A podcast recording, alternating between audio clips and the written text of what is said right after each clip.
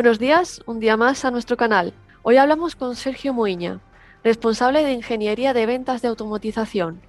¿Qué tal, Sergio? Espero que tengas las vacaciones a la vuelta de la esquina. Nos gustaría que nos contases un poco sobre tu experiencia en Weidmuller, que nos hicieses una breve introducción a las comunicaciones en la industria. Perfecto, pues hola a todos, soy Sergio Muña y soy la persona que va a acompañar durante unos 20 minutillos. El objetivo de este podcast es que los oyentes conozcan las comunicaciones industriales y si son capaces de aguantarme este tiempo, pues que puedan entender por qué las comunicaciones son tan importantes en la industria. En primer lugar, pues eso, deciros quién soy y ganarme el crédito de que me escuchéis este rato. Soy el responsable de electrónica en Beimüller S.A. Desde Beimüller S.A gestionamos España y Portugal y damos soporte a Latinoamérica. Yo llevo trabajando en Beimüller seis años y mi experiencia laboral siempre ha estado enfocada en la industria. Creo que esto es importante porque gracias a ello mi perspectiva siempre ha sido la industrial, pues la robustez, la durabilidad, la estabilidad, el pensar que si algo falla, las repercusiones pues, van a ser muy altas.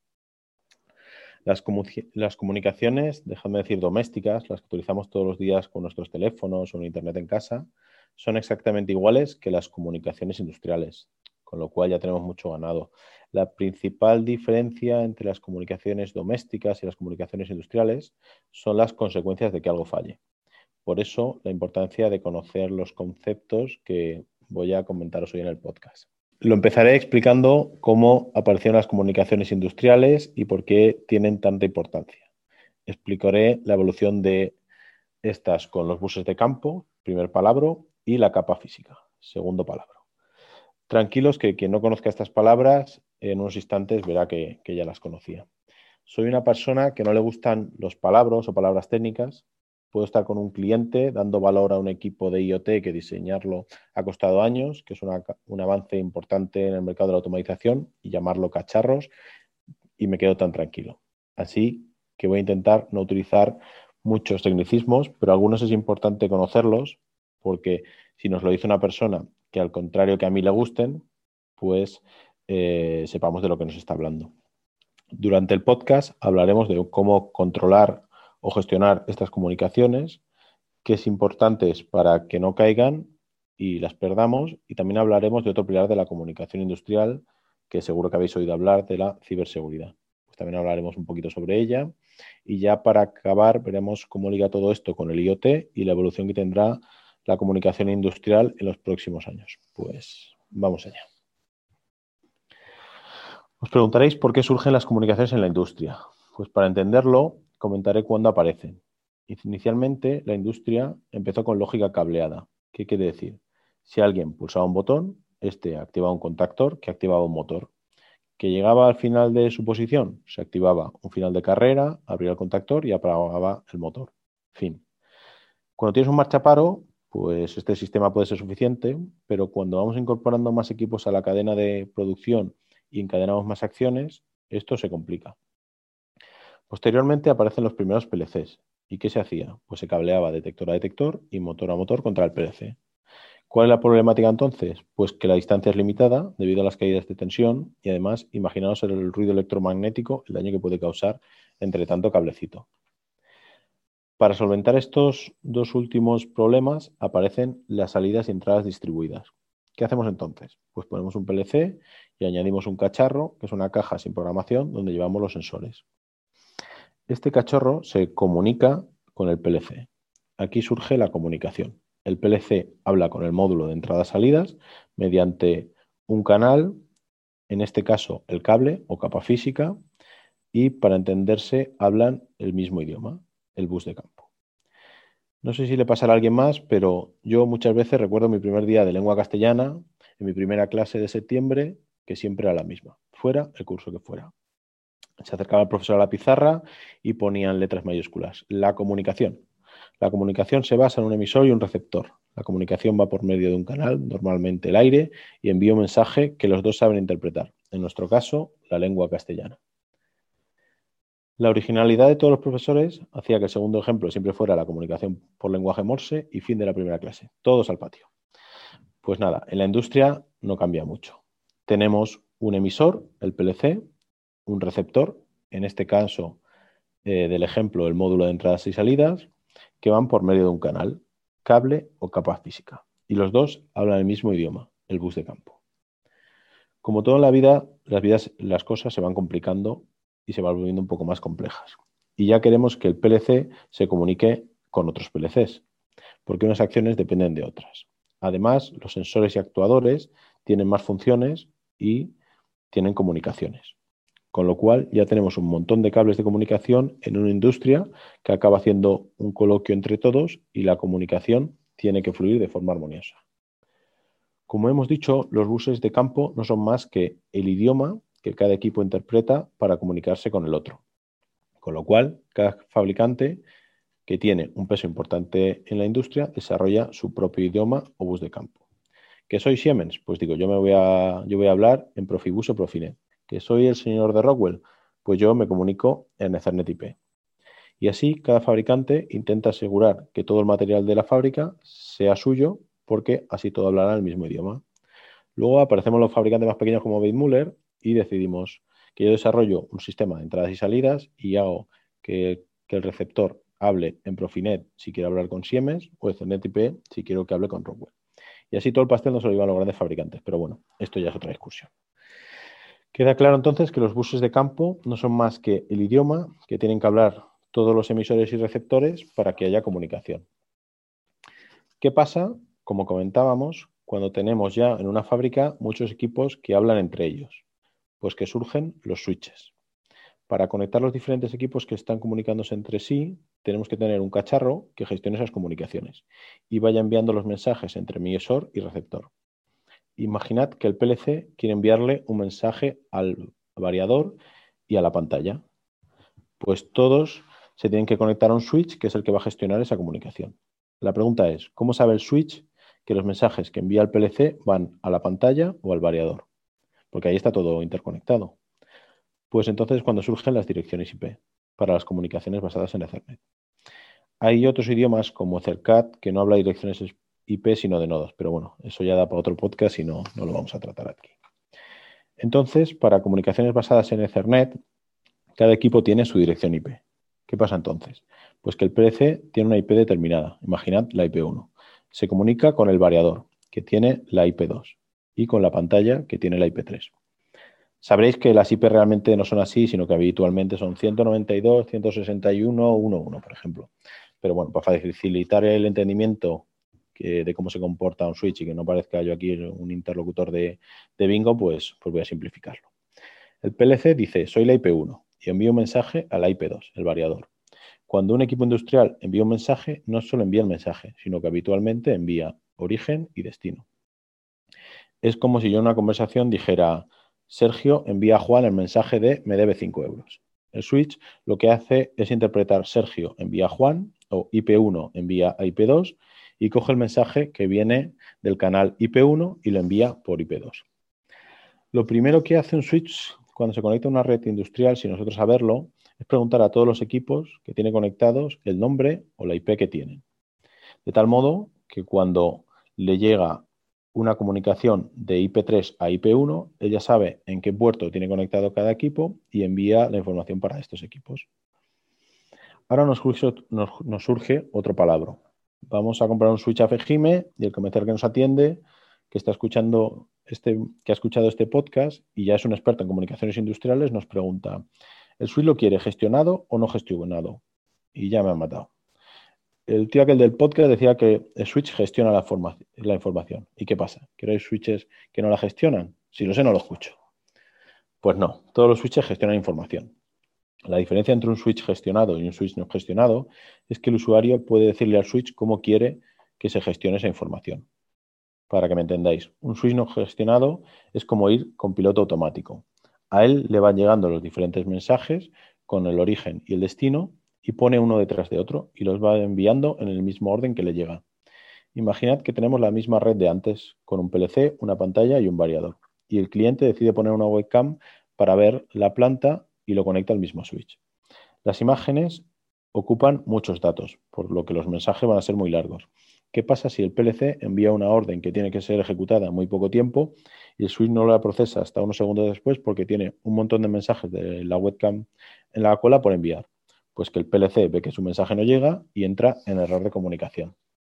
Ya la hemos liado. Nos llama el cliente y nos dice, el switch de Weimüller que me enviaste es una M. Desde hace unos días se está parando la máquina y vosotros le preguntáis, ¿y qué has hecho? Y él nada, porque nunca se toca nada.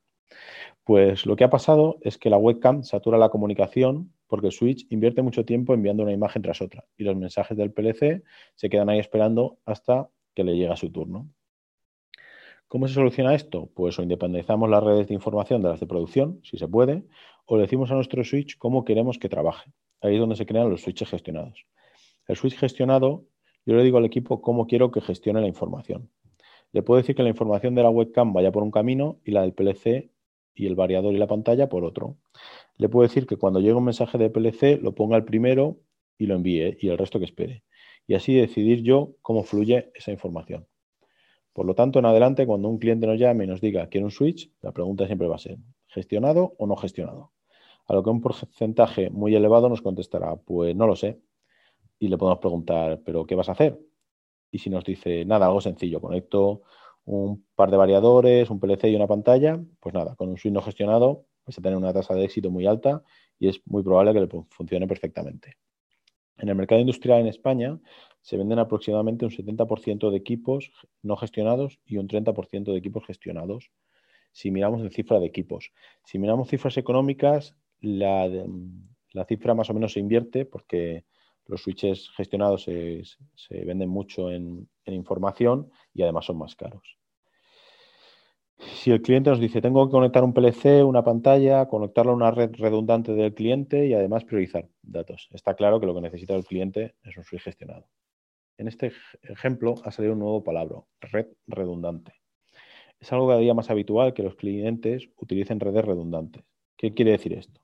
Imaginad una planta en la que hay varios PLCs haciendo sus aplicaciones, se comunican entre ellos por diferentes switches y si estos switches están comunicados uno tras otro y se rompe un cable o se estropea un switch, todos los que estén comunicados a partir de este pierden la comunicación.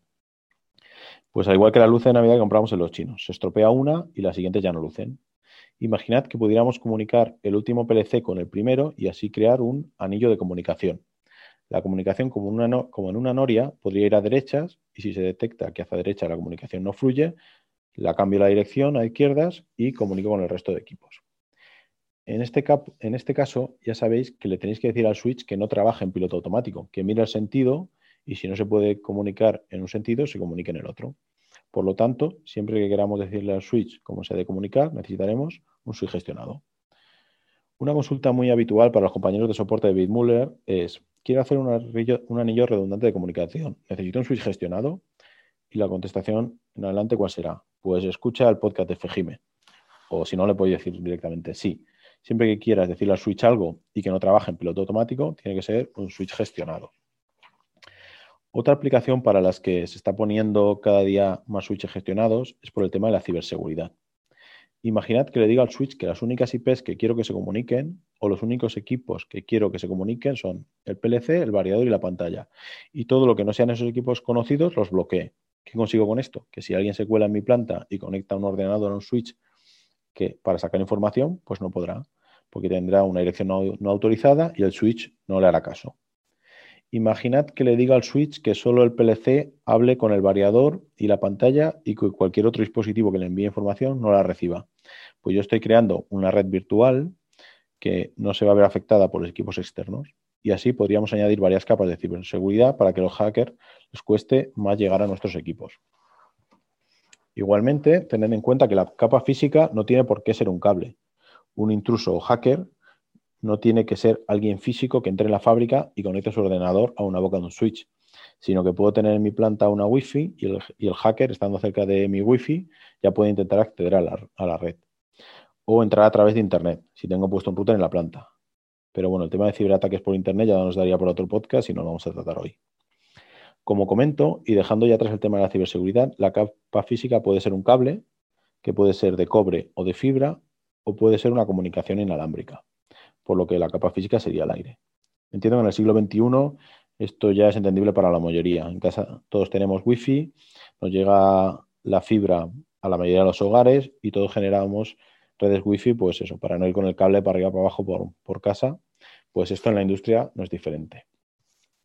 Una pregunta habitual en Ethernet industrial también es, ¿el switch lo quiere todo de cobre o que tenga alguna boca de fibra? Al final, cómo gestiona el switch la información es independiente de la capa física. Da igual que le llegue por cobre, por cobre que por fibra. Si bien es cierto que la fibra tiene alguna ventaja funcional y la desventaja de que es más complicado de manipular y habitualmente es más cara. Cuando hablamos de fibra, la mayoría de la gente piensa que es para darle más velocidad a los datos, pero no es así. En industria las velocidades habituales van de los 100 megas a los 10 gigas y esto puede ser llevado tanto por cobre como por fibra. Las dos diferencias fundamentales de la fibra con respecto al cobre son las distancias. Podemos llegar con fibras estándares a largas distancias hasta 60 kilómetros, mientras con cobre a partir de los 80 a 100 metros ya hay que mirar la aplicación. Y la otra característica importante de la fibra es que es inmune al ruido electromagnético. En ocasiones las distancias son cortas, pero pasan por zonas con mucho ruido electromagnético y se monta la fibra en lugar de cobre. La última capa física que queda por comentar es el wireless. Wireless no es más que decir en inglés sin cables, por lo que estamos hablando habitualmente de Wi-Fi. El Bluetooth, por ejemplo, también es una tecnología, tecnología wireless, pero no utiliza cables. Está en industria normalmente más enfocado a comunicarse con sensores o programar algún equipo con el dispositivo móvil y no tanto para comunicaciones como tal. La comunicación Wi-Fi tiene la ventaja que nos ahorramos que, tener que echar el cable, pero tiene la desventaja de que dependemos de la cobertura. No es habitual que los switches tengan Wi-Fi en industria. Para ello, eh, lo que se utilizan son equipos específicos conocidos como Access Point o cacharro que me dé Wi-Fi. Bueno, ya para acabar ir cerrando el podcast, no podría hablar de las comunicaciones industriales y no dar una pincelada al IoT. El IoT no deja ser un nuevo interlocutor que se añade en las comunicaciones industriales. Lo que hemos comentado en el podcast son un PLC, una pantalla o un variador que están haciendo funcionar una máquina. Ahora el IoT nos da la posibilidad de elevar esta aplicación hasta donde se nos ocurra. Imaginad que esa pantalla, en lugar de querer tenerla en la fábrica, para que la vea el operador, quiero llevar alguna de las variables a un servidor local o a un cloud que permita conectarme a él desde mi ordenador y ver qué está pasando con ese PLC. Y os diré todavía más. Imaginad que esos datos que estoy enviando al cloud los comparo con un modelo matemático de mi máquina y me anticipo a que en base a averías que he tenido en el pasado, el cloud me diga que mi máquina va a tener que parar en 50 horas de funcionamiento si no cambio una pieza. Todo esto que parece de ciencia ficción y que aquí solo he introducido, eh, ya hay empresas que lo están llevando a cabo gracias al IoT y al Machine Learning. Pero vamos, que esto da para otro podcast. Así que si no he contado mal, en este podcast he generado interés para crear otros tres más. Así que no descarto que si este podcast es escuchado por muchos oyentes, van haciendo podcaster y rescindiendo mi actividad en la industria. Pero bueno, lo pensaré. Muchas gracias y espero haberos enseñado algo, aunque sea poco, o por lo menos haberos entretenido, y agradecer a Fejime este espacio para llegar a gente por un canal distinto. Hasta pronto. Bueno, muchas gracias, Sergio, por lo que nos has contado. La verdad es que sería interesante que volvieras a, participar en otro podcast. y, bueno, yo creo que ha sido un tema muy relevante Queríamos eh, dar gracias a nuestros oyentes y para aquellos que sean nuevos, no os olvidéis de suscribiros a nuestros canales de iTunes, Spotify e iVoox. Un saludo.